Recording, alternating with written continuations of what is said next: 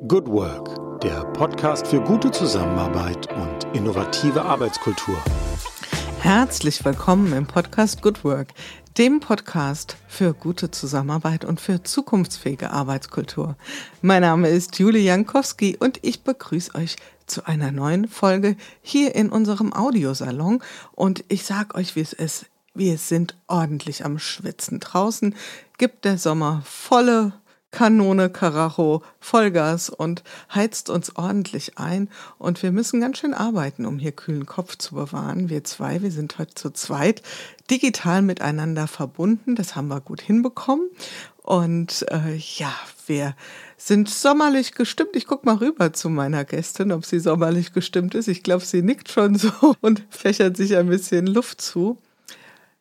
Wir reden heute nicht unbedingt über das Erhitzen oder Überhitzen der Gemüter, sondern eher über das Thema, wenn vielleicht die Gemüter ein bisschen durchhängen. Ja, wir haben uns nämlich ein Thema für heute vorgenommen, über das wir, und ich muss wirklich mal nachdenken, so hier bei Goodwork noch gar nicht explizit gesprochen haben. Wir wollen über mentale Gesundheit sprechen und über das Thema der psychologischen Sicherheit. Also ein ganz wichtiger Aspekt, wenn wir von guter Zusammenarbeit reden. Und da werden wir sicherlich das ein oder andere an psychologischen Phänomenen aufgreifen und zusammenhängen. Und ich bin sehr, sehr froh und auch tatsächlich wirklich stolz, eine Frau heute einladen zu dürfen oder hier im Studio zu haben, die da wirklich eine Expertin ist. Sie ist die Frau dahinter. Und heute ist sie die Frau ganz vorne, nämlich direkt vor mir und hier für euch. Sie wird uns durch dieses Thema heute gemeinsam hoffentlich mit ein paar klugen Fragen von mir äh, führen. Und ich sage jetzt erstmal, hallo liebe Melanie Frohwein, schön dich hier zu haben. Vielen Dank. Hallo liebe Jule Jankowski aus dem heißen Berlin. Aus dem heißen Berlin. Hier in Wiesbaden ist es auch nicht weniger heiß. Und ich habe äh, Melanie, ich habe dich jetzt noch gar nicht richtig mit Titel und so angekündigt. Das hole ich gleich natürlich nochmal nach. Also Melanie Frohwein ist äh, systemischer Coach, Business Coach ist sie, begleitet große Unternehmen, DAX-Unternehmen, aber auch durchaus Startups und äh, auch NGOs. Was sie da genau alles macht, das wird sie gleich am besten selbst erklären. Ja, also beschäftigt sich dort insbesondere auch mit Themen, wenn es auch mal Konfl mit Konflikten belastet ist, nicht nur, ja? Mhm. Und ich glaube, das Bild kannst du abrunden. Gerne. Also erstmal vielen Dank äh, für mhm. die Einladung. Und ich bin jetzt froh, dass unser Mikrofon angeschlossen ist, dass wir das schon mal überwunden haben, die ersten technischen Hürden. Und äh, wollte nur noch das Profil abrunden. Das ist nämlich so etwas, was mich so, so glücklich macht, dass ich nicht nur in so gerne ich auch in DAX-Unternehmen und auch mit Startups arbeite, sondern ich arbeite auch mit Familienunternehmen oder mhm. auch mit Krankenhäusern oder mit Schulen, selbst mit Kindergärten. Mir ist es wichtig, quer durch die Gesellschaft, das interessiert mich einfach, ähm, mit verschiedenen Zielgruppen zu tun zu haben. Die Spezialisierung ist eher die inhaltliche, nämlich mhm. es geht, ähm, einen Punkt hast du schon erwähnt, um Konflikte, innere, äußere, ne? also mhm. Themen wie innere Unsicherheit, Entscheidungssituationen, aber auch natürlich Konflikte äh, mit, mit Vorgesetzten oder mit äh, Kollegen, auch Familien. Ich bin übrigens auch äh, systemische Paar- und Familientherapeutin und lerne jetzt gerade auch den Ansatz Somatic Experiencing, kommen wir vielleicht später nochmal zu. Mhm. Also quer durch die Gesellschaft, der inhaltliche Fokus ist der, der die Klammer ist zu allem. Und da geht es nicht nur um Konflikte, innere, äußere, sondern es geht auch oft um das Thema, wo ist mein Platz? Wo bin ich am richtigen Kraftplatz? Wo sind meine Talente? Was kann ich? Was will ich? Und das mag sich ja im Laufe des Lebens auch nochmal verändern. Es geht auch oft um die Themen Erschöpfung. Und jetzt sind wir schon nah dran an dem Thema mentale Gesundheit, nicht? Selbstwert. Wer bin ich? Wie gelingt ein gelingendes Leben? Das sind so die Themen, mit denen die Klienten zu mir kommen und ähm, man kriegt ja immer die Klienten, die man verdient. Letztlich sind das alles Themen, mit denen ich selber zu tun habe und immer auch noch im Prozess bin. Ja, ja? Das ist äh, absolut richtig, so was du sagst. Ich erlebe das ja selbst auch in meiner, äh, in meiner einen Säule meines, meines professionellen Schaffens, in meinem Beraterdasein, dass ich manchmal denke, warum liegt jetzt dieses Thema auf meinem Schreibtisch? Was hat das mit mir zu tun? Und es gibt immer eine Verbindung. Aber weißt du was, Melanie? Äh, wir starten auch mal mit dir persönlich, weil nämlich die erste Frage bei Good Work eigentlich folgende ist, nämlich, wie bist du in den Tag heute gestartet? Also wie bist oh. du heute in den Tag gestartet? Also die Wahrheit ist, dass ich heute Nacht ganz gut geschlafen habe, was nicht selbstverständlich ist. Bei mir geht immer alles in Schlaf, insbesondere wenn ich aufgeregt bin. Und das bin ich immer bei so einem Podcast, wenn es um Sichtbarkeit und Öffentlichkeit geht. Und ich habe hier so einen kleinen Schlafring, diesen Aura-Ring. Und da konnte ich sehen, da hatte ich heute Morgen ein kleines Gut, ja. Genug oh, wow. Tiefschlaf, ja, genug Tiefschlaf, genug REM-Phase und genug den anderen. Und dann bin ich immer schon mal happy, ja. Okay, wie funktioniert der? Ist der irgendwie mit einer App verbunden? Der ist oder mit einer wie? App verbunden auf dem Handy und dann kannst du immer sehen, weil mich das Thema Schlaf lebenslang schon begleitet äh, mit mehr oder weniger gut, ähm, habe ich jetzt hier diesen Ring und da kann ich jeden Morgen gucken. Und das Entscheidende ist ja immer die Tiefschlafphase. Äh, ne? Es gibt Menschen, die haben eine ganz kleine Tiefschlafphase nur von mhm. 10 oder 15 Minuten, die schlafen acht Stunden und sind gerädert. Mhm. Und ganz gut ist es eben, wenn man vielleicht sowas wie um die Stunde Tiefschlaf hat. Und ich hatte eben heute Morgen, ich kann es nochmal genau gucken, das war heute Morgen mein Schlaf und das war meine Freude. Also hier Schlaf, kannst du hier sehen, war gut. Mhm. Ja.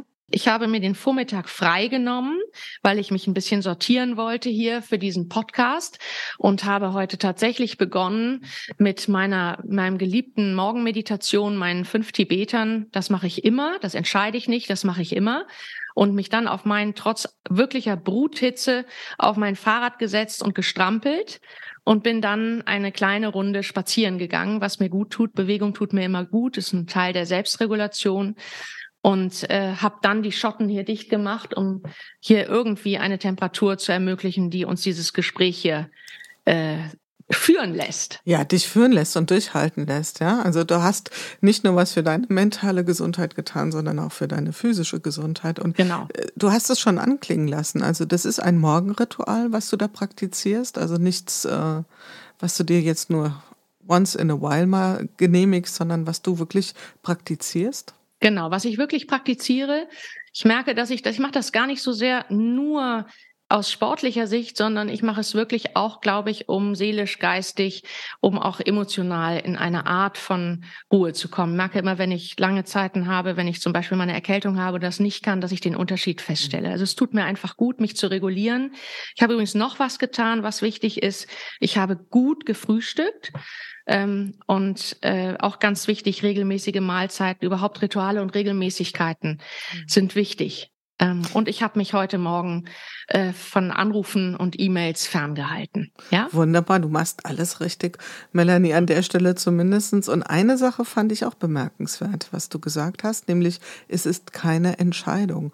Und ich glaube, das ist ja auch nochmal so ein Punkt bei den Ritualen. Sie entbinden uns ja davon, ständig wieder neu zu entscheiden.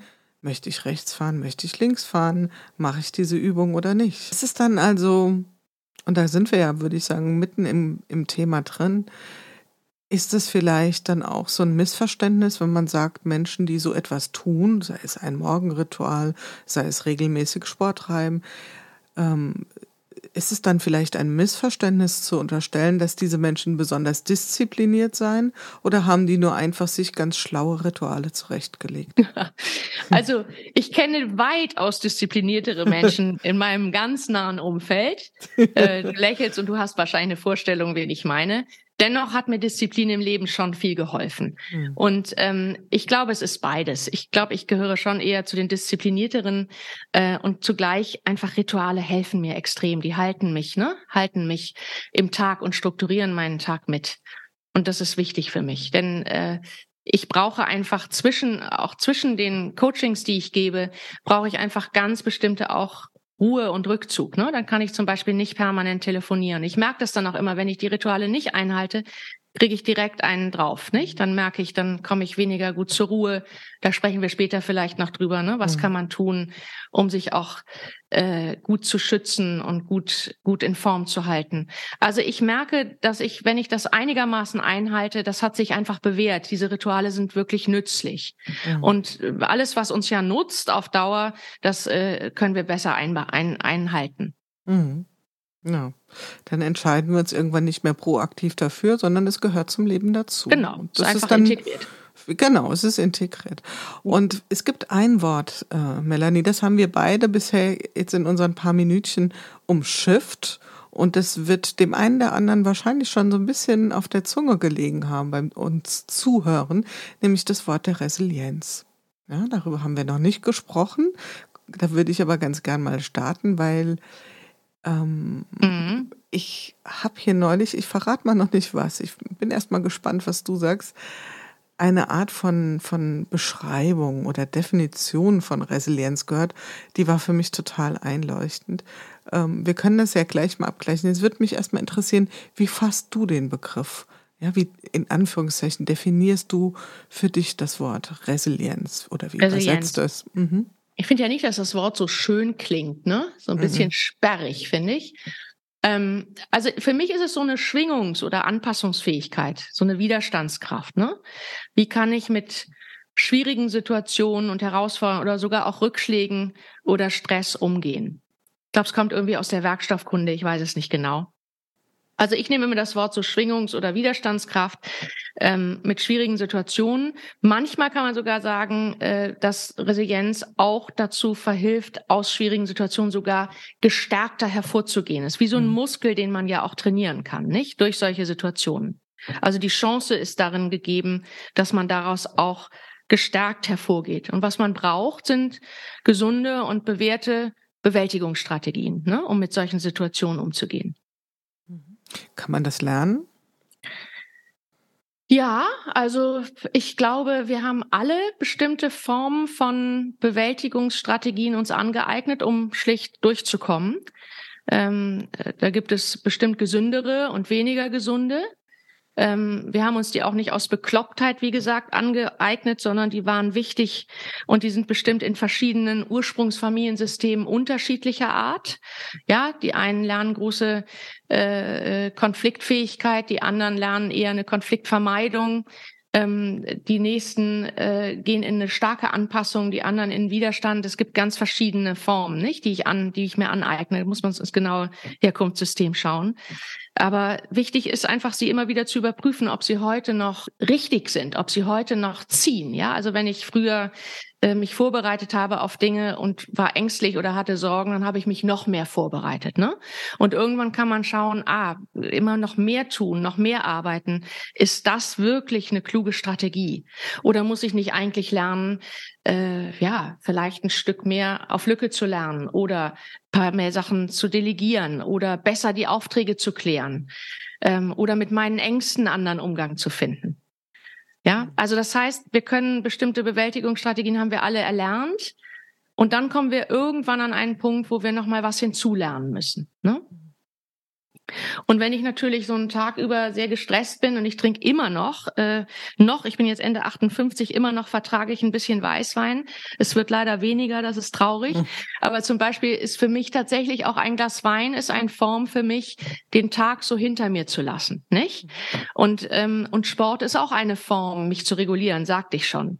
Wenn ich aber jetzt immer mehr trinken muss und immer mehr Sport machen muss und immer mehr arbeiten muss, dann sind das keine guten Formen, damit umzugehen.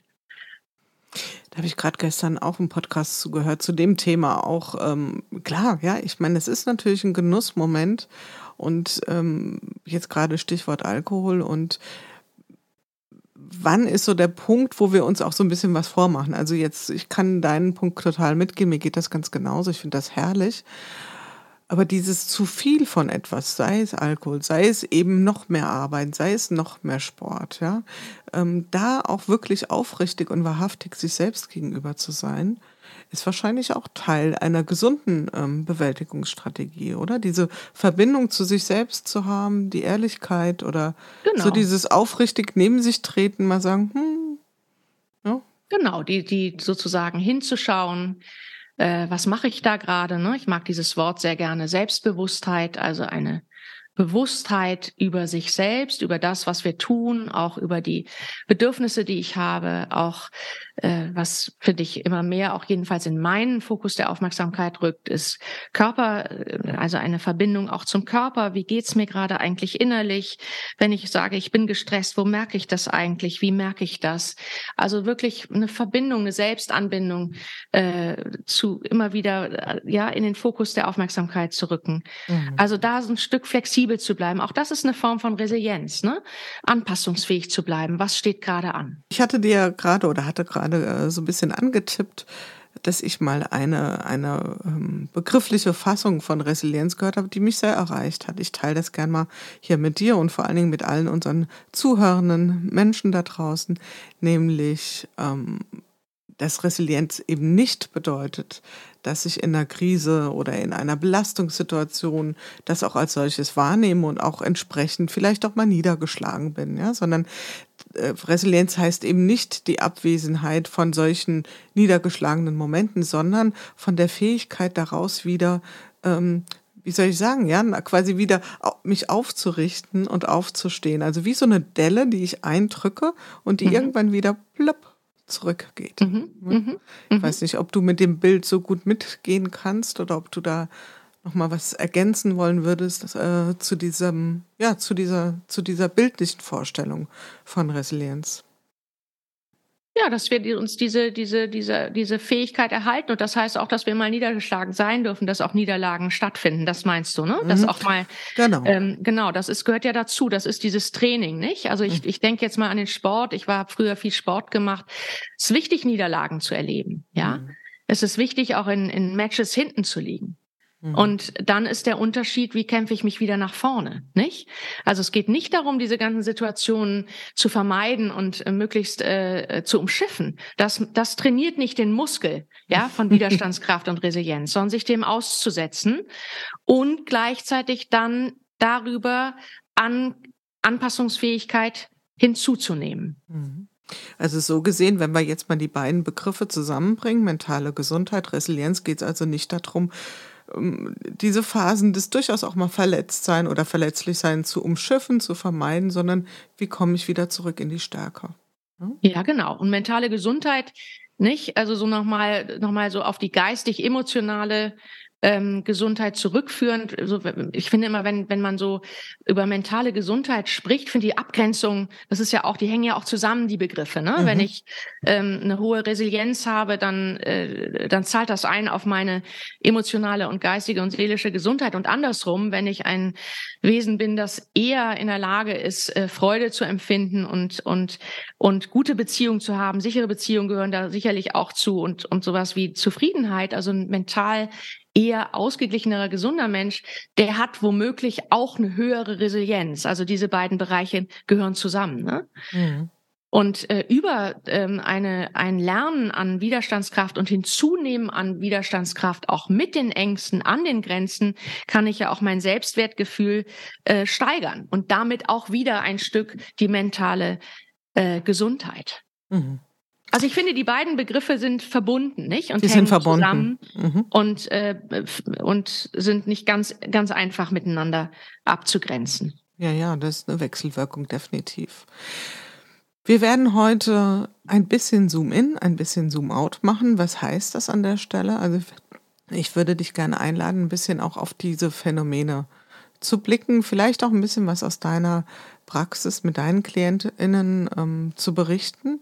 Und wir werden sicherlich auch mal an dem Thema vorbeikommen, wie stehst du ganz persönlich dazu? Ja, wir alle haben unsere äh, Lebenserfahrung, unsere, unsere Lebenslinien, ja, auch durch äh, Themen und Fragen der Resilienz ja zu berichten und da würde ich mhm. dich gerne zu einladen. Und mhm. vielleicht fangen wir mal mit einem Zoom-out an. Und ähm, ich hatte es in der Anmoderation gesagt, du bist die Frau dahinter.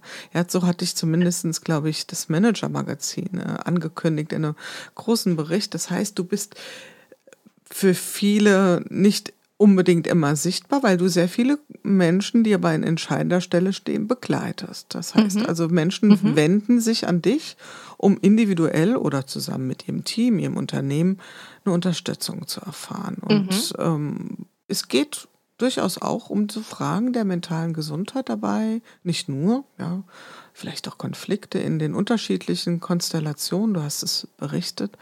Und da würde mich als erstes mal interessieren, was nimmst du wahr bei deinen KlientInnen? Ist ähm, das Thema mentale Gesundheit, nimmt das immer mehr Raum ein? Also ist das, äh, ist das wirklich ein Thema, wo du sagst, darüber wird einfach häufiger gesprochen?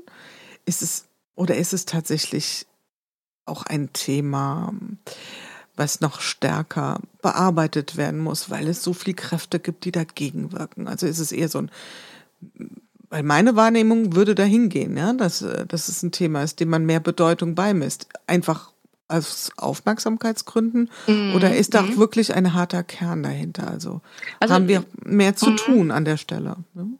Also mentale Gesundheit, ich tue mich noch ein bisschen schwer, wir haben es noch nicht so ganz griffig oder ich habe es ja auch noch nicht mhm. so ganz griffig gemacht, nicht? Also mhm. äh, wenn wir da mal zuzählen würden und korrigiere mich, wenn du das anders siehst, nicht? Das damit zu tun haben, äh, Ängste, Konflikte, Selbstfürsorge, nicht? Auch das Thema, wie resilient bin ich denn eigentlich? Wie viel Widerstandskraft äh, habe ich denn eigentlich? Widerstandskraft. Wenn wir das alles mal dazu zählen, wie ähm, dann würde ich sagen, dass tatsächlich meine Klienten, ich mache das ja jetzt seit 20 Jahren, immer schon mit diesen Themen kamen.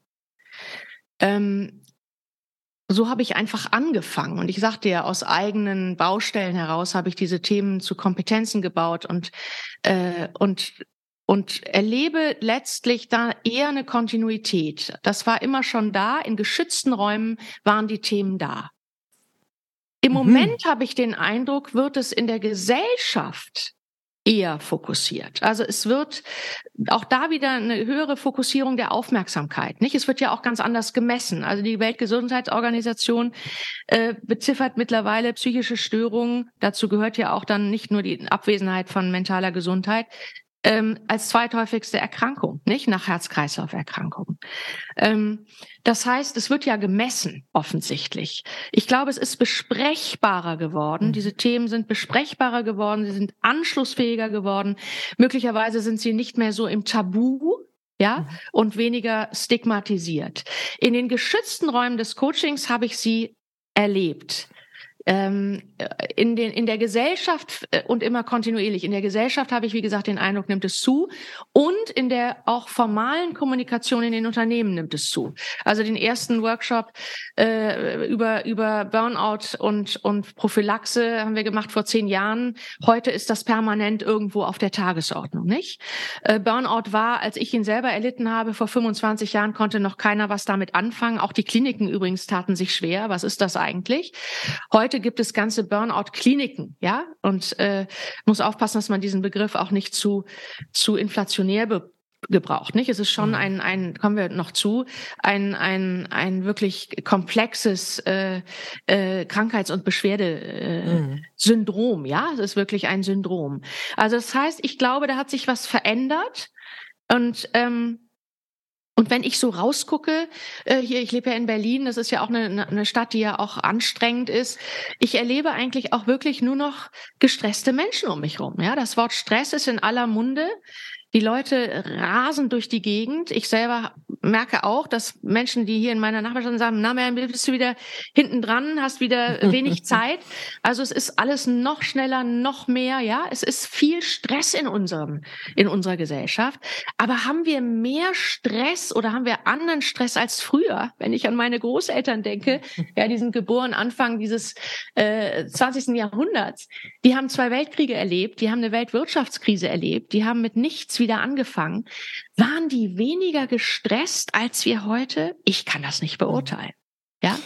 Mir hat das sehr gut gefallen, jetzt deine Differenzierung zu sagen. Im geschützten Raum war es schon immer das Thema. Ne? Mhm. Zumindest äh, ein wichtiges Thema, mit dem sich Menschen an dich gewandt haben und auch immer noch ja. wenden. Ja. Der Umgang in der Gesellschaft ist anders. Wir gucken ja. vielleicht besser hin und das ist ja erstmal äh, eine gute Nachricht, dass wir uns das zugestehen, das zu enttabuisieren, ja, das besprechbar ich, zu machen. Ja. Genau, finde ich auch. Und ja, du da hast ist noch so, eine Menge zu tun, Jule, entschuldige, ja. da ist noch eine. Menge zu tun, auch in den Unternehmen, nicht? Ähm, äh, und da ist das, glaube ich, auch, deshalb ist Burnout vielleicht ein Stück auch wieder anschlussfähiger, als zu sagen, jemand hat eine Depression oder eine Angststörung oder eine Panikattacke. Ne? Da müssen wir noch wieder gucken, da gibt's wieder Unterschiede, was ist da anschlussfähiger und nicht aber zumindest dieses, ja, dass es so, so eine Achtsamkeit dafür gibt und dass es so eine, ein, ein, ja, ein, eine Aufmerksamkeit dafür gibt, wie gehen wir mit diesen Themen um, die gibt es, auch in den Unternehmen. Die sind nicht mehr, wie man ganz früher sagte, in den Anstalten, ja, mhm. sondern wir haben sie schon wirklich jetzt auch, wir haben damit zu tun, wir müssen uns damit auseinandersetzen. Ja. Sie sind ange angekommen in den Unternehmen. Mhm. Und du hast einen Begriff jetzt schon äh, zwei, dreimal erwähnt und den würde ich jetzt auch gern mal sozusagen bei den Hörnern packen, nämlich den Burnout oder das, wie heißt es eigentlich? Der Burnout, ja? Der Burnout, das Burnout. Ich weiß es auch Burnout, immer nicht. Der ja. Burnout, das Burnout. Der, ja? die, das Nutella, ja, genau. Also, also sagen, einigen also, wir uns mal auf der Burnout, ja? Der Burnout, genau. genau. Also das ist ein Erschöpfungssyndrom, ne? Ähm, und das ist wirklich ein komplexes äh, Beschwerdebild und man sagt, das ist eine Folge von chronischem Stress, also lang anhaltender, über einen schleichenden Prozess, ein lang anhaltender Prozess. Ein Burnout kommt nicht von heute auf morgen. Ne? Das geht über eine lange Zeit, das ist wichtig als Unterscheidung. Ich glaube sogar, es ist mittlerweile aufgenommen in dieser Klassifizierung ICD-10. Ähm, äh, und ich, ich finde, es ist da wichtig zu unterscheiden, da gibt es verschiedene Phasen, aber wichtig finde ich erstmal so überhaupt mal über Symptome nachzudenken, weil meist kündigt er sich ja an über Symptome und Symptome als solche, finde ich erstmal eine nützliche Rückmeldung des Körpers. Jedenfalls die Art, so hinzuschauen auf Symptome, finde ich äh, eine nützliche Betrachtungsweise. Das heißt nicht, dass wir, wenn auf einmal Symptome auftreten, nicht auch zum Arzt gehen sollten. Ich finde immer auch eine Abklärung richtig und wichtig. Aber darüber hinaus mal überhaupt das Konzept, aha, das eine ist eine chronische Geschichte, lang anhaltend und es gibt Symptome und Symptome sind eine Rückmeldung des Körpers. So mal zu Beginn, ja, so eine mhm. Art psychosomatische Lesart. Und dann gibt es natürlich unterschiedliche Symptome. Also wenn wir dann in diesen Phasen sprechen, ähm, meist so dieser, dieser Beginn ist meist so eine Ruhelosigkeit oder so ein Getriebensein, was mir Klienten berichten und was ich aus eigener Erfahrung weiß, ne? Das sind so diese Vorstufen. Oder man fängt so an, die, die, die, die Bedürfnisse zu vernachlässigen, die eigenen, äh, denen nicht mehr so viel Gewicht zu schenken. Ähm, Sorgen und Ängste treten auf, auch beginnende Schlafstörungen, Einschlafstörungen, Schlafstörungen ist so ein Klassiker dabei, ne? Oder die einen sind gereizter, die anderen sind näher am Wasser äh, Gereiztheit, kurze Zündschnur, das können so erste Symptome sein. Mhm. Und wenn das dann sich verstärkt und wenn ich dann irgendwann ich überspringe jetzt mal die Phasen, mhm. wirklich mittendrin sind, bin, dann kann aus der Gereiztheit eine Aggression werden oder aus den Sorgen und Ängsten tatsächlich eine Panikattacke, nicht? Dann kann äh, Schwindel zusätzlich entstehen aus kleinen Schlafstörungen, massive Schlafstörungen. Interessant ist oft, das habe ich auch damals selbst erlebt und erlebe das auch bei Klienten, die ich dann wirklich sofort äh, bitte, äh, äh, tatsächlich auch eine Klinik zu, aufzusuchen, wenn kein Impuls mehr in die Entscheidung ist. Ja, das ist also es gibt keinen Impuls mehr aus dem Körper in die Entscheidung, keine Entscheidungsschwierigkeit, ja. sondern wie eine Entscheidungslähmung. Das ist oft so ein so ein so ein äh, bewährter, bewährtes Kriterium oder ein anderes, dass man sich mehr und mehr von seiner Arbeit, die man durchaus mal sehr geschätzt hat, distanziert. Mhm. Was auch oft passiert, Jule, ist, dass, äh, dass dann nicht mehr so viel äh, soziales Nervensystem angeschaltet ist. Also es ist nicht mehr so viel in der Präsenz und in der Verbindung. Es ist eher ein Stück Rückzug mhm. und ähm, ja eher so äh, im eigenen äh, gefangen zu sein. Und, und hellhörig werde ich sozusagen, na, und dann kommt natürlich dazu, dass es jedem immer auf die, auf die schwächste Stelle schlägt, nicht? Also, das ist ganz individuell. Dem einen, bei mir geht immer alles auf den Kopf. Das ist dann Tinnitus und war damals eben auch Sehstörungen und die Nase immer voll, verstopfte, chronisch verstopfte Nase. Dem anderen schlägt es auf die Bandscheibe. Da gibt es, ne, der nächste kriegt es auf den Magen. Das ist nochmal sehr individuell verschieden. Wichtig ist nur, nicht nur als Coach, sondern ich finde auch, wenn wir mit Menschen befreundet sind, die uns gestresst vorkommen und das über lange Zeit, dass wir hellhörig werden, mhm. wenn Veränderungen eintreten. Mhm. Und das finde ich, kann man manchmal so beobachten, nicht? Denn nicht jeder erzählt einem ja seine Symptome. Aber mal so zu erkennen, wie ist denn der Ausdruck? Wie ist die Stimmung? Wie ist die Sprache? Ne? Also so in so jemanden, der wirklich so mittendrin sitzt, da ist oft auch so ein nicht mehr so, ich will die Dinge machen, sondern ich muss die Dinge mal immer diese, ich muss, ich muss das noch schaffen oder ich schaff das nicht mehr oder ich kann nicht mehr. Ne? Das ist so was in der Stra Sprache passiert. Im Ausdruck oft so eine, manchmal auch so ein, wie so ein fast schon ein bisschen dissoziiertes Wegschauen, ne? sind schon gar mhm. nicht mehr so ganz im Kontakt. Und äh, was da, ich lerne ja jetzt in dieser Ausbildung da Somatic Experiencing viel, was da auch im Körper passiert. Der Körper und das Nervensystem, das autonome Nervensystem stellt sich dann ein auf, oh Gott, oh Gott, hier ist Gefahr im Verzug. Und stellt sich ein auf, auf Kampf oder Flucht und im schlimmsten Fall dann eben wirklich auch auf so eine Erstarrung.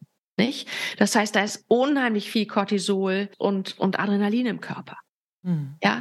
Habe ich dann als Mitmensch das Gefühl, ich erreiche denjenigen gar nicht mehr? Also ist es so, also, also dass ich so eine Wahrnehmung habe von außen, weil ich versuche mich gerade mal so in die Situation reinzuversetzen. Mir sitzt jemand gegenüber, den ich gut kenne oder ja, also wo ich irgendwie auch eine Beziehung zu habe und merke, dieser Mensch ist wesensverändert. Ja, und ich fand das auch ganz, ganz spannend mit dem Thema diese Entscheidungsvermeidung. Ja, er ist nicht mehr in der Lage, Entscheidungen zu treffen und ähm, erlebe ihn wesensverändert. Habe ich dann vielleicht das Gefühl, dass sich irgendwie sowas wie eine Distanz auch aufbaut zu der Person, dass ich sie nicht mehr richtig gut erreichen kann? Das kann Oder passieren. ja, das mhm. kann passieren, dass du merkst, da ist nicht mehr, ne, wie ich so sagte, da, da ist die Präsenz, die Verbindung, ja, die Verbindung, ja, weil vielleicht ist das auch eine Schutzstrategie, sich eher zurückzuziehen. Mhm. Und dann ist es besonders wichtig, darauf anzusprechen und das eben vorsichtig und einfühlsam zu tun, ja, und zu sagen, weißt du, bei einer guten Freundin, äh, ich erlebe dich verändert, ja. Und äh, ich erlebe auch gar nicht mehr, dass du teilnimmst an den Dingen oder dass du äh, nachfragst oder ich erlebe dich oft traurig oder ich erlebe dich gereizt, ja. Oder in den Coachings eben, wenn ich merke, da passiert was, ich spreche das an, ja. Was ist los? Was ist passiert? Manchmal reicht schon so ein Anstups. Also ich glaube, da ist es ganz wichtig und es ist auch eine Aufgabe von äh, Unternehmensführern, wenn die wahrnehmen, dass da ein Mitarbeiter nicht äh, oder auch jemand im Führungsteam da in so eine Veränderung kommt, das anzusprechen. Wir sprachen ja vorher darüber, eben nicht stigmatisieren, eben nicht tabuisieren, sondern es ansprechen. Das ist eine Gratwanderung. Nicht? Absolut. Vorsichtig absolut. und wichtig ist, ob man in Verbindung kommt und ob man das sensibel tut und ob man das nicht abwertend macht, sondern wirklich interessiert und das spüren die Menschen. Ja, die Menschen spüren, ob da jemand interessiert und sensibel, achtsam, na, das ist manchmal wichtig. Mhm. Ja, das, weil man ist ja selber so gefangen in sich und was übrigens auch noch ein klassisches Merkmal ist von, wenn man da wirklich drin hängt, dass man sich ohnmächtig fühlt, ne? Also wirklich ohnmächtig und hilflos. Und die wenigsten Menschen haben eben dann den Zugang äh, zu sagen, ich brauche Hilfe. Ja, ich hatte immer Glück, ich hatte immer gute Menschen um mich rum, die das in meinem Umfeld gesehen haben und an die ich mich auch wenden konnte.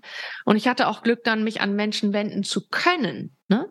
Also deshalb ist das so wichtig, dass wir immer achtsam bleiben im Umgang, nicht mit diesen Veränderungen.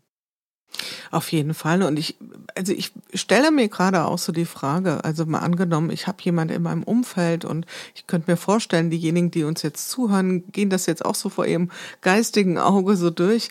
Ähm, es ist ja immer so eine Abwägung. Wo überschreite ich eine Grenze?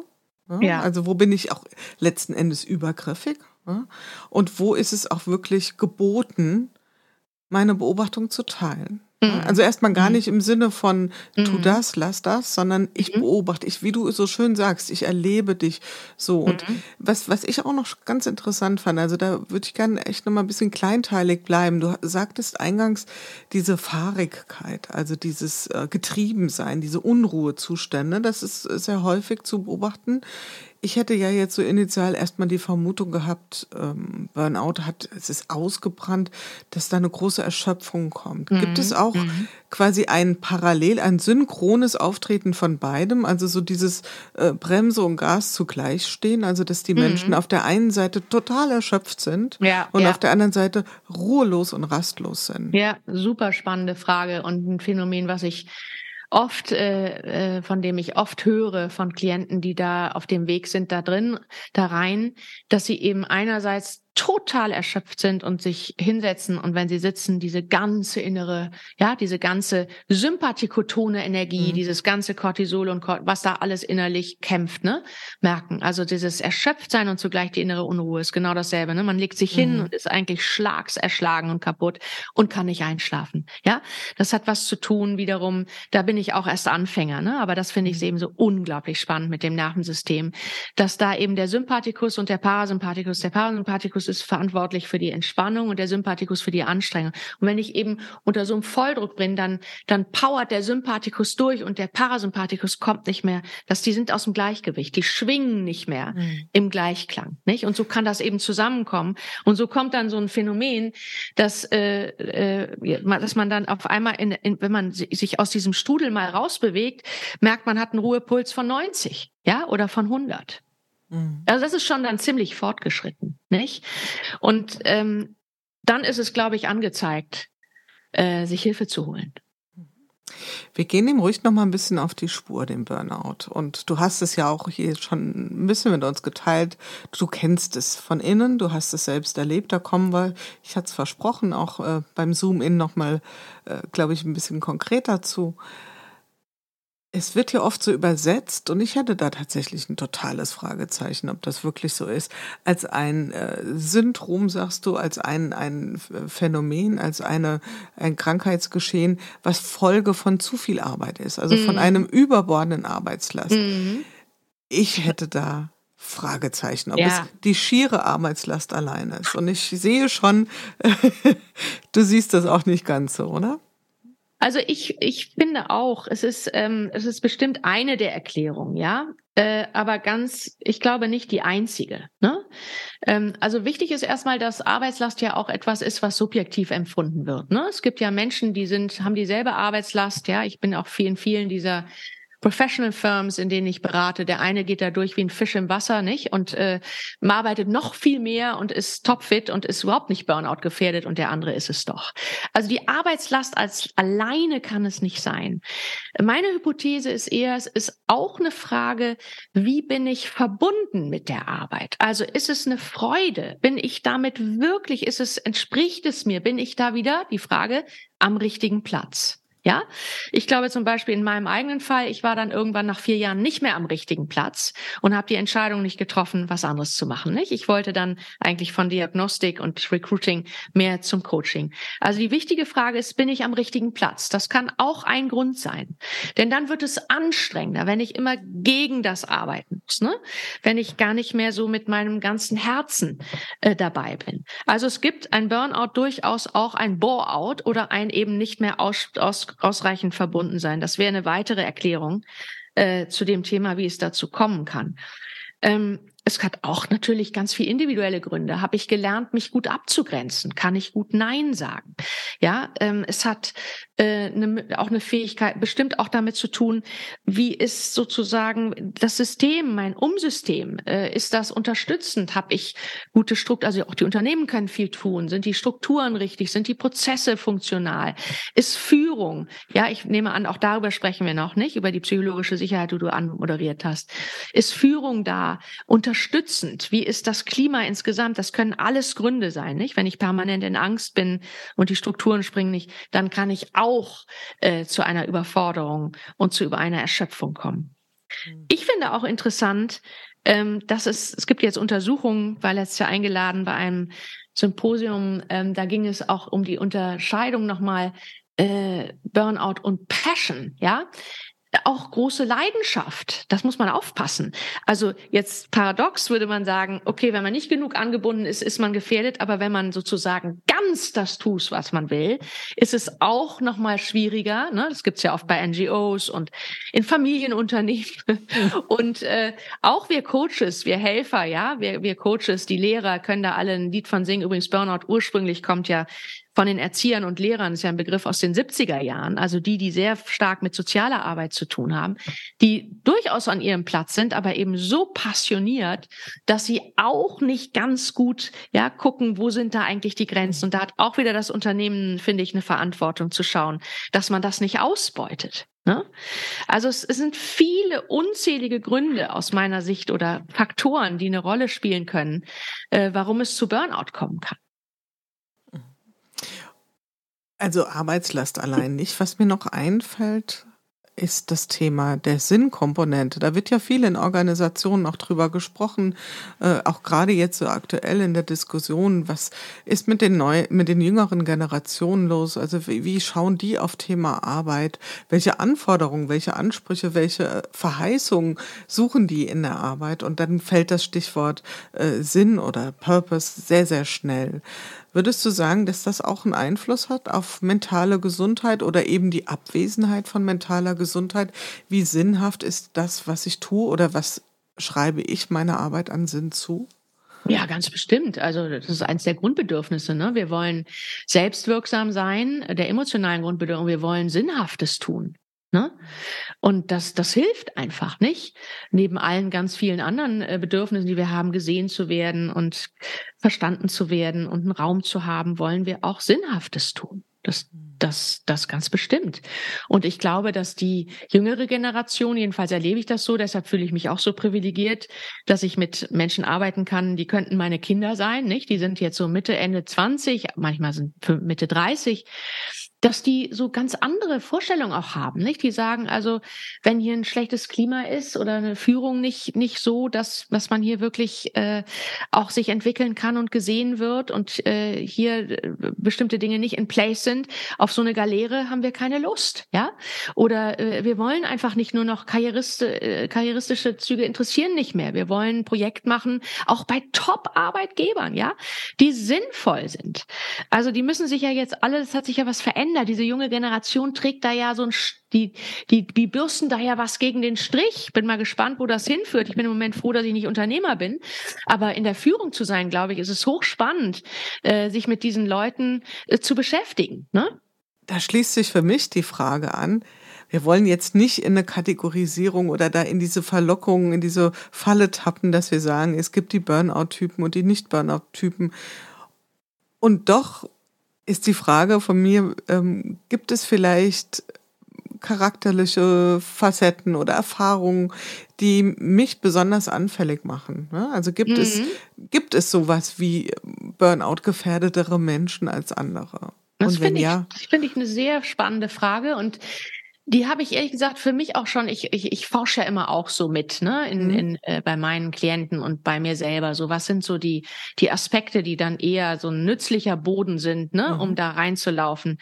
Und meine Beobachtung ist, und wie gesagt, das sind, kann man nie ganz pauschal sagen, aber vielleicht trifft es hin und wieder zu, sind oftmals Typen, die einen ganz großen Anspruch an sich haben äh, und einen großen inneren Kritiker, einen lauten inneren Kritiker oder Kritikerin. Und äh, das ist ja auch ein starker Antreiber, nicht? Und es reicht nie und es ist nicht genug. Und ähm, auch diesen Kritiker entwickeln wir ja übrigens auch nicht einfach so, sondern der, der treibt uns ja an zu Besserem und der treibt uns ja auch an, äh, und, und, und schützt uns ja auch vor, vor peinlichen oder äh, vor Scham, habe ich neulich gelernt. Ne? Dass wenn du einen inneren Kritiker hast, dann versucht er uns zu bewahren, dass wir nicht große, schlimme Scham erleben müssen. Scham ist ein unglaublich kraftvolles, äh, schwieriges Gefühl. Ähm, zugleich aber gibt's natürlich dann so den Strudel, nicht? Wenn dann der innere Kritiker und dann kommt die innere Abwertung und dann sitzt man dann irgendwann ganz depressiv da. Also da braucht man gute Selbstregulation, ja? Also innerlich einen Kritiker haben ist nicht das Problem, aber den gut in Schach zu halten. Ja. Das ist innere Teamarbeit, ne? Also das heißt, das sind so oft Menschen, die, die haben den stark ausgeprägt, aber vielleicht noch nicht mit diesem inneren Anteil so einen ganz guten Umgang. Den muss man nämlich auch liebevoll begegnen und ein bisschen beruhigen. Stichwort Selbstregulation. Die Perfektionisten natürlich mit so einem Perfektantreiber, ja, wo es nie reicht, keine Grenzen, immer weiter. Ich habe auch so einen Anteil. Ich habe ein bisschen bin ich besser mit dem geworden, ne?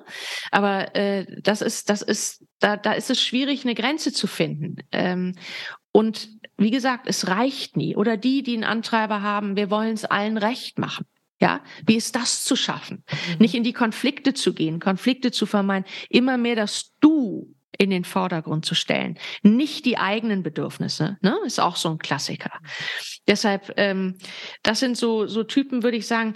Ich meine nächste Hypothese ist, ich beschäftige mich in dieser wirklich spannenden Ausbildung von Somatic Experiencing auch viel mit Bindung, Bindungssystemen in den Herkunftsfamilien. Da geht das los.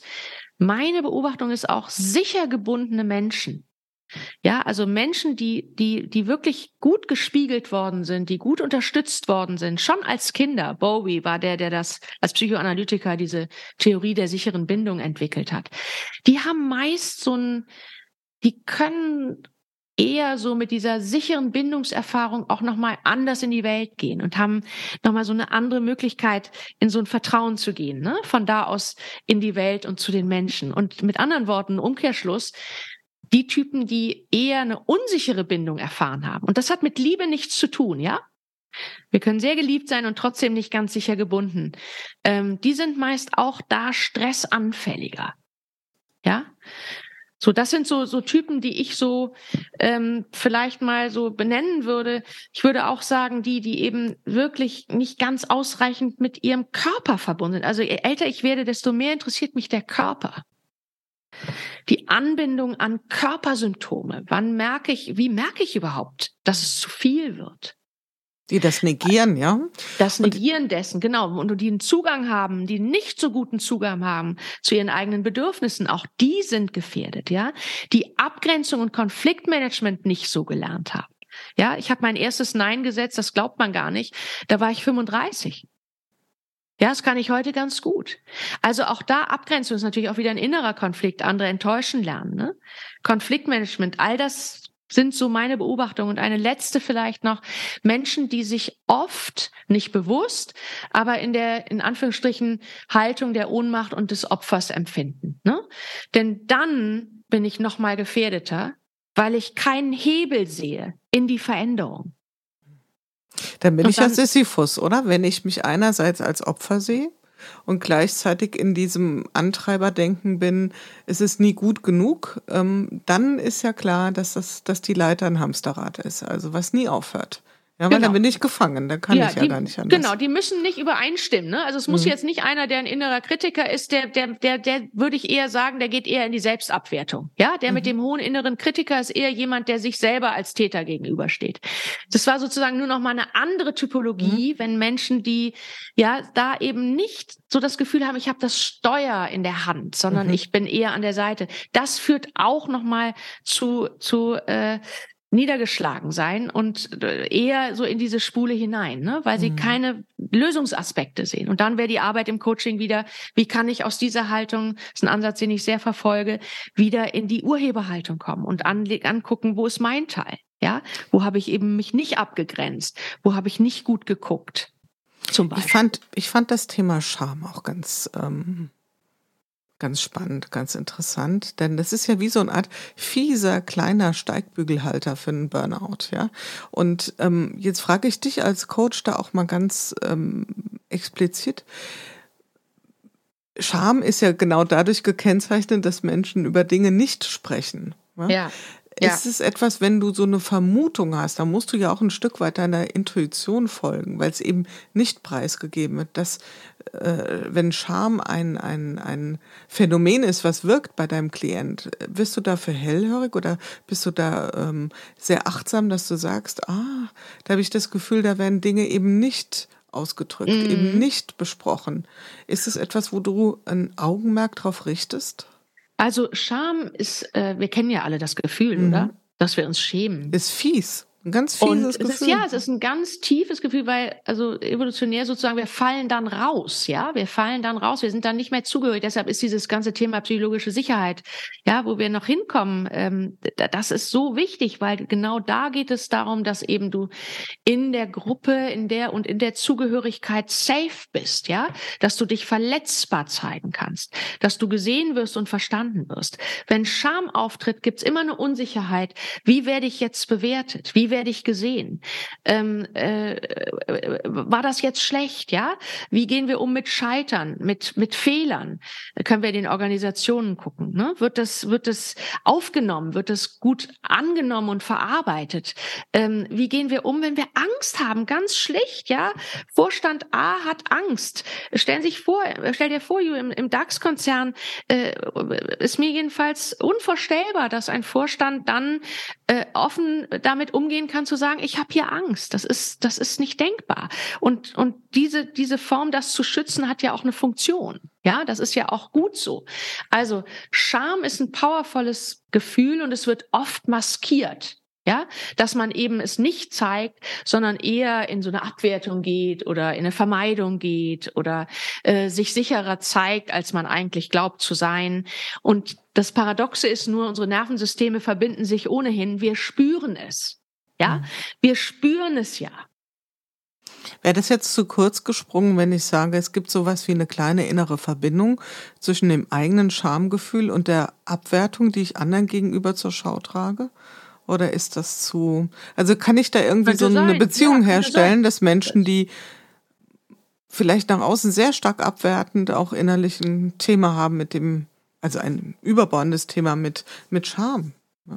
Ich kann das nicht so generell, kann ich das nicht, ähm, nicht greifen. beantworten, nicht? Mhm. Aber ich glaube, wenn eben große Unsicherheit und Ängste da sind, dass dann oft Scham noch mitspielt mhm. und dass dann eben da einen Zugang zu finden. Das ist ja auch der Grund, warum ja oft das nicht so besprechbar ist, zu sagen, ich habe hier eine Angst, weil man eben Sorge hat, dass man dann abgewetet wird und dann sich schämt. Mhm. Ja, also hält man es eher zurück.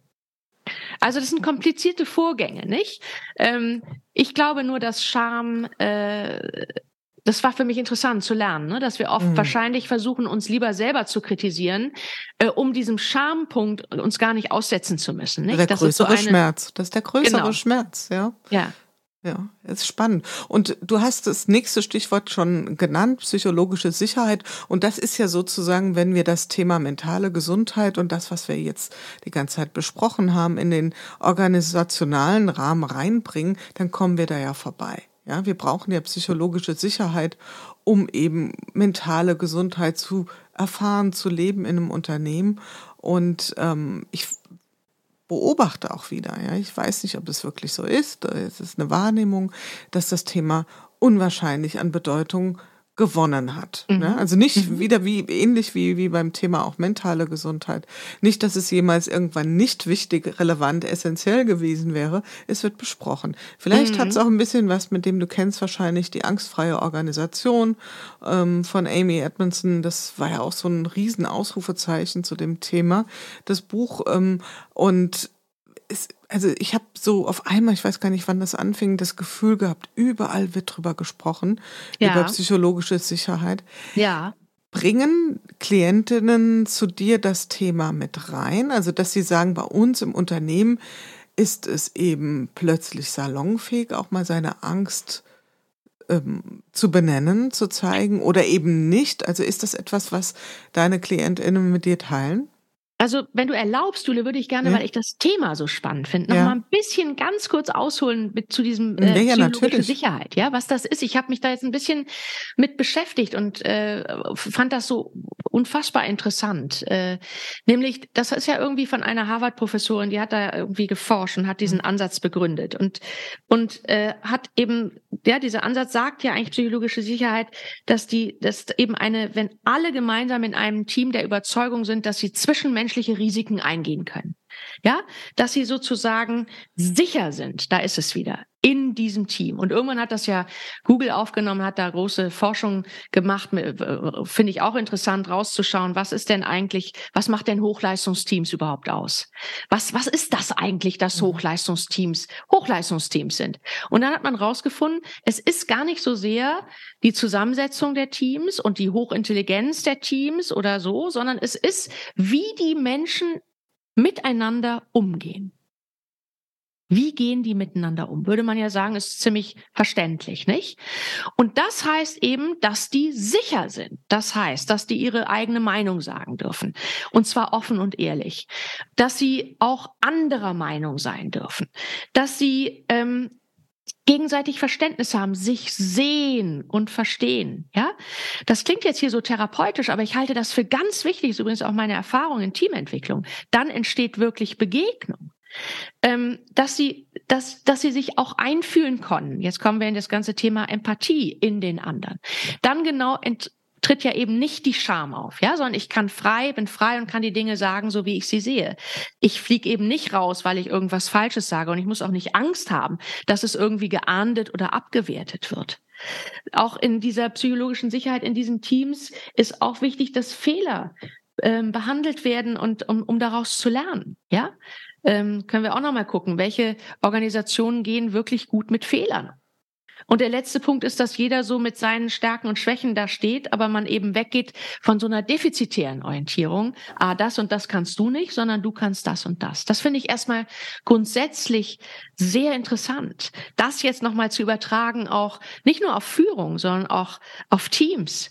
Nicht? Und es schließt wieder an auf das, was ich vorher nannte, diese sichere Bindung, die dieser Analytiker in den 70er Jahren rausgefunden hat, dass er sieht, wenn Kinder in den ersten drei Jahren sicher gebunden sind, da ist es genau wie das, die Entsprechung, mhm. ja, gesehen werden, verstanden werden, dass jemand sich einfühlt in dich, dann bist du, dann geht's dir gut dann bist du, dann kannst du, dann kann, dann bist du übrigens auch leistungsfähig. Ich glaube übrigens, dass auch Hochleistung und Innovation, Kreativität, all das daraus entspringen kann. Denn wir wissen aus der Lernforschung, und auch das lerne ich in der Traumatherapie, wenn wir Angst haben, dann tunnelt sich unser Blick ein. Ja, dann sind wir nicht mehr offen zu lernen, dann sind wir nicht mehr in Verbindung, sondern wir versuchen nur noch Fehler zu vermeiden.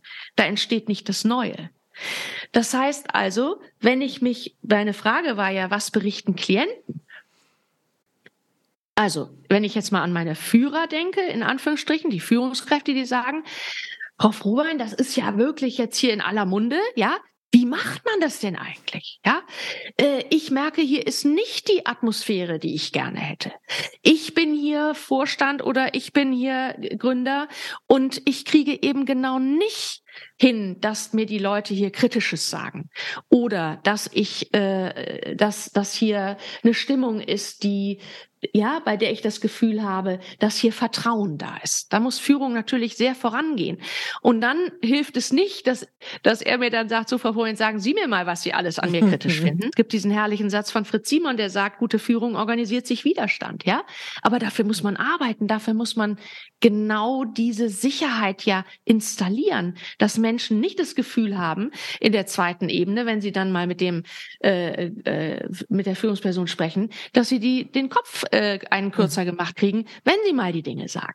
Und da geht es immer wieder um Verbindung. Wie baue ich Verbindung? Und das ist das, was die Führungskräfte interessiert.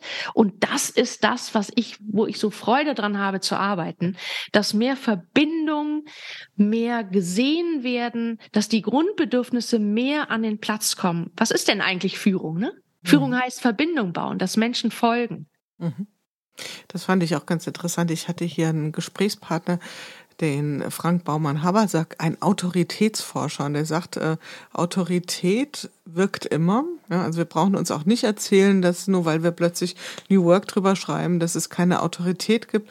Und das ist die Geschichte von ähm, Führen und Folgen, und zwar Freiwilligkeit, auf Freiwilligkeit genau. basierend. Ja. Und das fand ich ganz interessant. Ja. Vielleicht nur, wir könnten da jetzt ja bestimmt noch allein nur über das Thema eine Stunde sprechen, aber eine, eine Sache würde ich Bitte. gerne rauspicken, und zwar, ja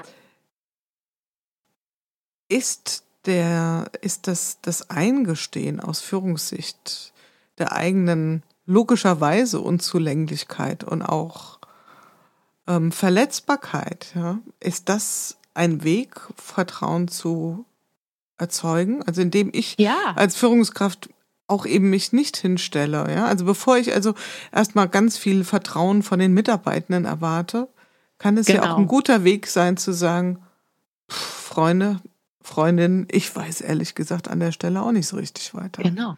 Also ich gehe voran als Vorbild, ja. ja? Das Thema Verletzlichkeit können wir weitergehen, Brené Brown, nicht? Ja. Also ich kann nur Vertrauen erzeugen, wenn ich mich selber auch verletzlich mache. Ja, und äh, das heißt eben, ich habe keine Kontrolle und ich gehe damit voran. Und wirklich radikale Offenheit. Ja, das heißt nicht, wenn eine Corona-Krise kommt, dass alle Unternehmensführer sich hinstellen und sagen, ich habe Angst. Mhm. Aber das heißt zum Beispiel, dass sie sagen, wir wissen es im Moment auch nicht und wir müssen gucken, was passiert. Ja, sich verletzbar machen und ähm, offen sein und Begegnung zulassen. Und dann entsteht das, was Vertrauen ist. Und dann entstehen ja, entsteht Verbindung und auf der Grundlage von Verbindung und Sicherheit, das sind alles Grundbedürfnisse, die wir haben, entsteht auch gute Lösung. Ja, weg von Schuld und es ist falsch und ja, aber es ist eben noch nicht so weit, dass in vielen Unternehmen, in denen ich auch bin, äh, dass das ja jetzt, wenn jemand sich da verletzlich zeigt, dass dann alle in die Hände klatschen. Ja, da gibt es auch noch, natürlich muss man genau hingucken, auch Ebenen, wo, wo äh, eine Abwertung passiert, auch wieder, nicht? Und damit kein Umgang gefunden werden kann. Und ja, und wie der sich da hinstellt und äh, ja, und äh, schwach und sonst was. Und dann muss man das auch wieder aufnehmen. Also Führung hat hier eine Vorbildfunktion. Und ja, ich würde sagen, das ist tatsächlich das, wie ich die Führungskräfte ähm, unterstütze, wenn die mit diesem Anliegen kommen, zu sagen, äh, ich unterstütze euch darin, verletzlich euch zu zeigen. Mhm. Und das ist ja ein Herzensthema von dir. Und da kommen wir jetzt auch äh, so, sagen wir mal so zum Ende des Gesprächs auch mal nochmal in unser versprochenen Zoom-In. Du hattest ja auch deine Berührung, deine ganz persönlichen Berührungen mit dem Thema mentale Gesundheit. Du hast es gesagt, äh, dich hat das äh, Thema eingeholt und ohne da jetzt nochmal die ganze äh, sozusagen Kurve durchlaufen zu wollen mit dir.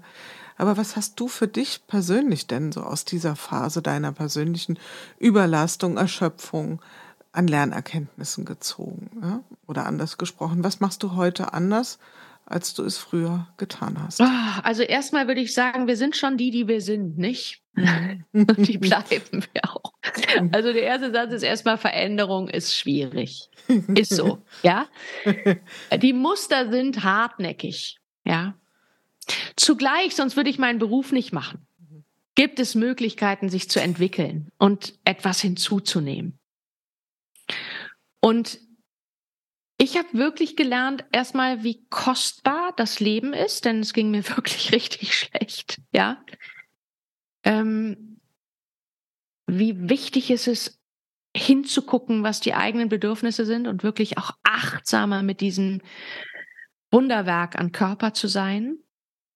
Das heißt nicht, dass ich das, das Thema, die, weißt du, diese ganzen Themen begleiten mich ja lebenslang, nicht? Ich laufe immer wieder, bin immer am Rande wieder der Überanstrengung und Erschöpfung. Gibt bessere Phasen und schlechtere Phasen. Und vielleicht kann ich die Symptome heute besser lesen lernen. Vielleicht nehme ich sie auch ernster. Nicht immer und durchgängig, aber schon. Ganz sicher habe ich gelernt, mich besser abzugrenzen, ja, ähm, und die Neins zu setzen. Das ganz bestimmt. Ähm, ich habe auch, ich also ich gehe mutiger in die Konflikte und zwar mit der Angst. Ja, ich habe so eine und das das ist auch was was was ich eine echte Kompetenz finde auch und da arbeite ich auch dran mit meinen Klienten, wenn die kommen und sagen, Mensch, ich habe so viel Unsicherheit und Angst und dann sage ich, das ist doch nicht das Thema. Das Thema ist, dass ihr damit einen Umgang findet. Ja, also so was ich auch gelernt habe, ist so unterscheiden zu lernen. Was sind die Ängste, die einen hemmen? Und was sind aber auch die wichtigen Ängste, die einen schützen? Diese Unterscheidung, ja. Ähm, zu finden und auch so, so zu lernen, so was gibt mir Energie? Wo sind eigentlich meine Quellen, nicht? Und, und was zieht mir Energie? Und da lerne ich ganz viel auch von meinen Klienten, nicht immer wieder den Fokus auf die Ressourcen. Die habe ich damals zu sehr vernachlässigt. Immer wieder auch die Frage, Wo ist eigentlich mein Platz? Ne? Konfliktmanagement ist wirklich ein Thema. Mehr einzustehen für sich selbst, mehr ins Ich zu kommen. Das hat aus meiner Sicht mit Egozentrik nichts zu tun. Mhm. Und Mama, eben ins, Konf nicht? Mhm. Und ins Konfliktmanagement zu kommen auf der Basis von guten Beziehungen. Ja, das äh, finde ich, machen Frauen wenn man mal sowas pauschal, würde ich sagen, in der Regel besser, dass sie gute Beziehungen bauen und auf dieser Ebene inhaltliche Konflikte austragen und nicht erst in die inhaltlichen Themen gehen. Und ja, ich weiß nicht, also das ist, es, es bleibt, ich bleib da im Prozess, du, das ist äh, eine weitere Arbeit mit mir. Ähm,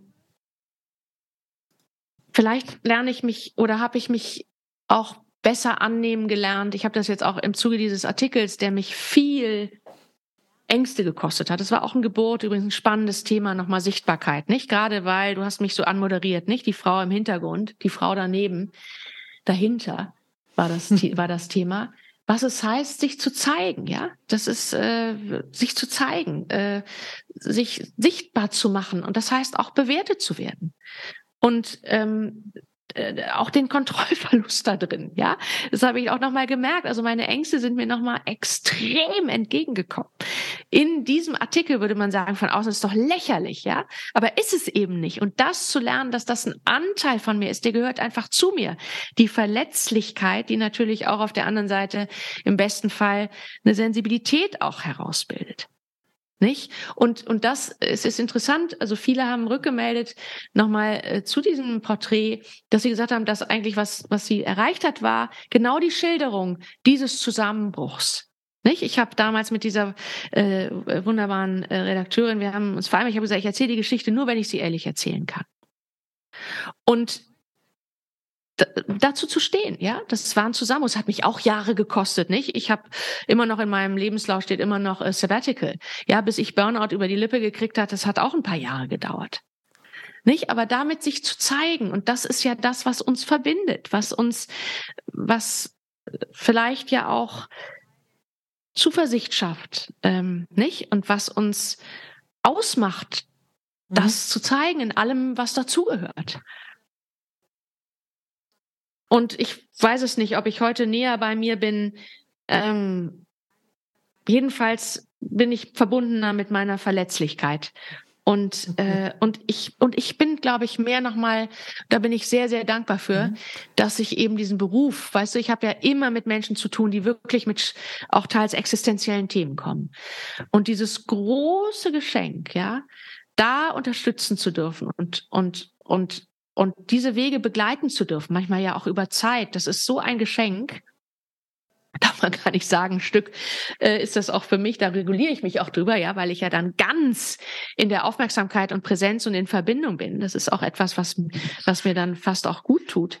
Ähm, also dieses, dieses, diesen, diese Aufgabe machen zu können und da auch meinen Weg gefunden zu haben, das war natürlich damals nicht, ne? Das war einfach, da war alles unklar. Wo geht das Leben hin, ne?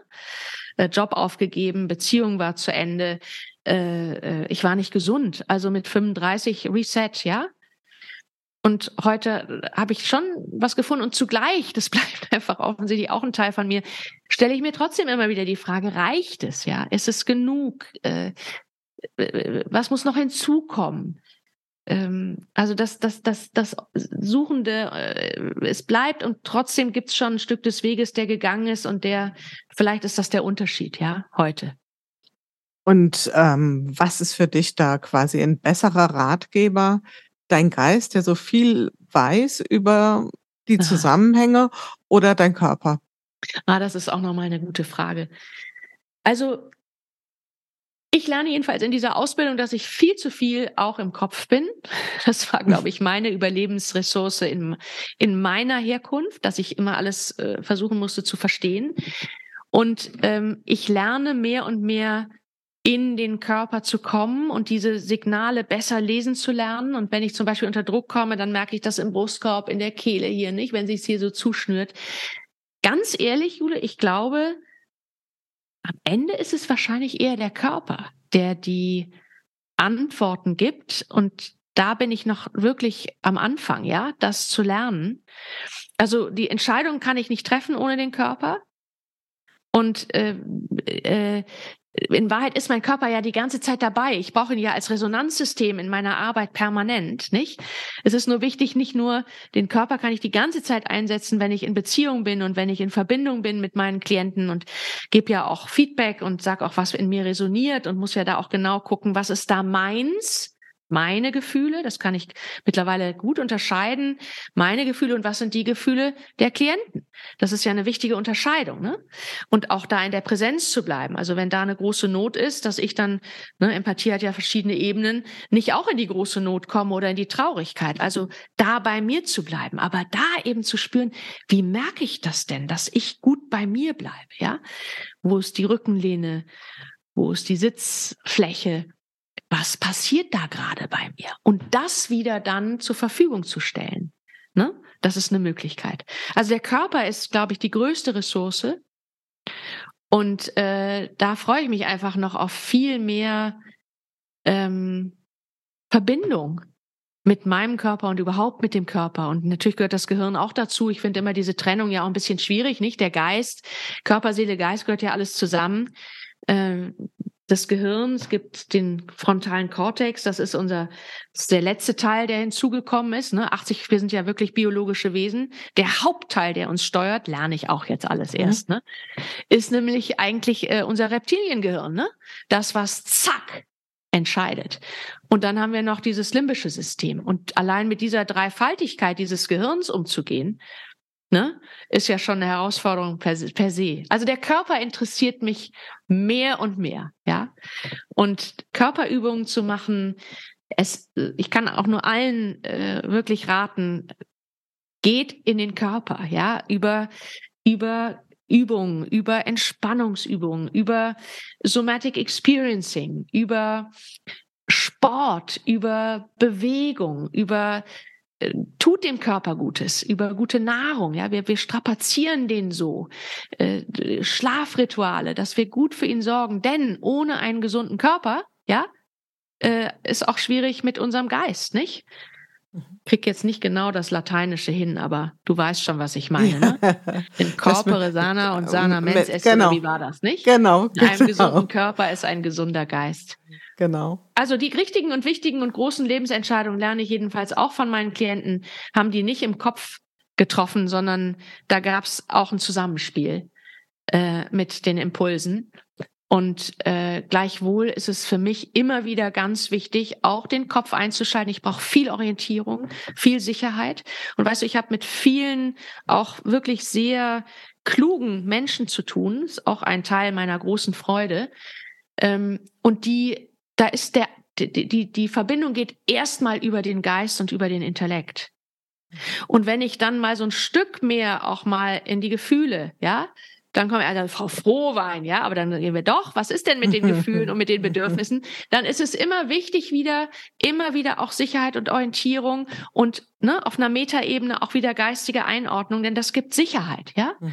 Und Orientierung ist wichtig, dass wir uns gut fühlen. Und Sicherheit ist das A und O. Da kann ich total mitgehen. Also ich glaube auch, dass diese erste Brücke, die man schlägt mit Menschen, also sagen wir mal auch gerade in dem Feld, in dem du unterwegs bist, ich würde das für meinen Teil auch tatsächlich so ein Stück weit auch vereinnahmen, vielleicht erstmal über den, den Verstand geht, über die Ratio, über den ja. Intellekt, nennen wir es mal über so. Über den Geist. Ja, über, über den, den Geist. Geist. Das hört sich so schön an, über ja, den Geist. Ein, Geist. Ein, ein, ein, geistiges, ein geistiges und geistliches Abtasten. Ja. Ja, aber die, die echte Verbindung, äh, das entscheidet sich dann nochmal auf einer sagen wir mal, ganzheitlicheren Ebene. Und da hat der ja, Körper oder, oder auch es durchaus. Kommt zusammen, nicht? Es, es kommt, kommt zusammen, zusammen. genau. Ja, auch die seelische Verbindung, nicht? So dieses genau. nochmal tiefere, was ist das eigentlich? Auch dass die Gefühle, nicht? Diese schöne Empathie, nicht? Wir haben die Ebene des Verstehens, wenn ich das nochmal anfügen darf, diese drei Ebenen der Empathie. Die erste ist das Verstehen. Die darunter liegende aber, um wirklich in Verbindung zu kommen und zu schwingen, ist die Ebene des Mitfühlens. Ja, mhm. So, das ist das Mitfühlen. Und die ganz unten drunter ist dann die des sich Kümmerns. Nicht? Und ich glaube, wir brauchen alle drei Ebenen, um wirklich in Verbindung zu kommen. Und ich glaube, um Verbindung geht's. Um es Verbindung geht geht's. um Verbindung. Ja, deshalb sind wir, glaube ich, auf dieser Welt. Es geht um Verbindung. Ja, wie gut sind wir verbunden mit den Menschen, die uns wichtig sind? Wie gut sind wir verbunden mit uns selbst? Wie gut sind wir verbunden mit unseren Mitarbeitern, mit dem Tun, mit unserer Aufgabe?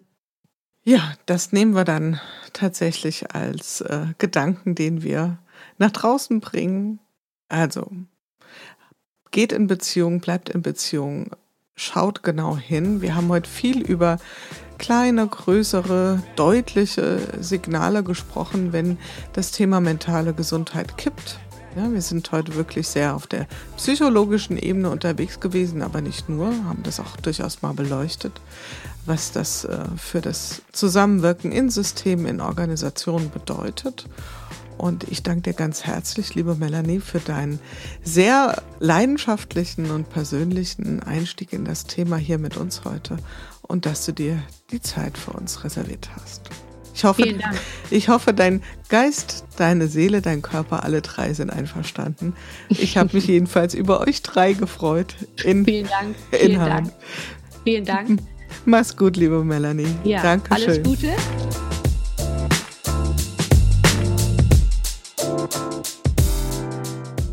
Ja, das war's wieder im Podcast Good Work in unserem Good Work Salon.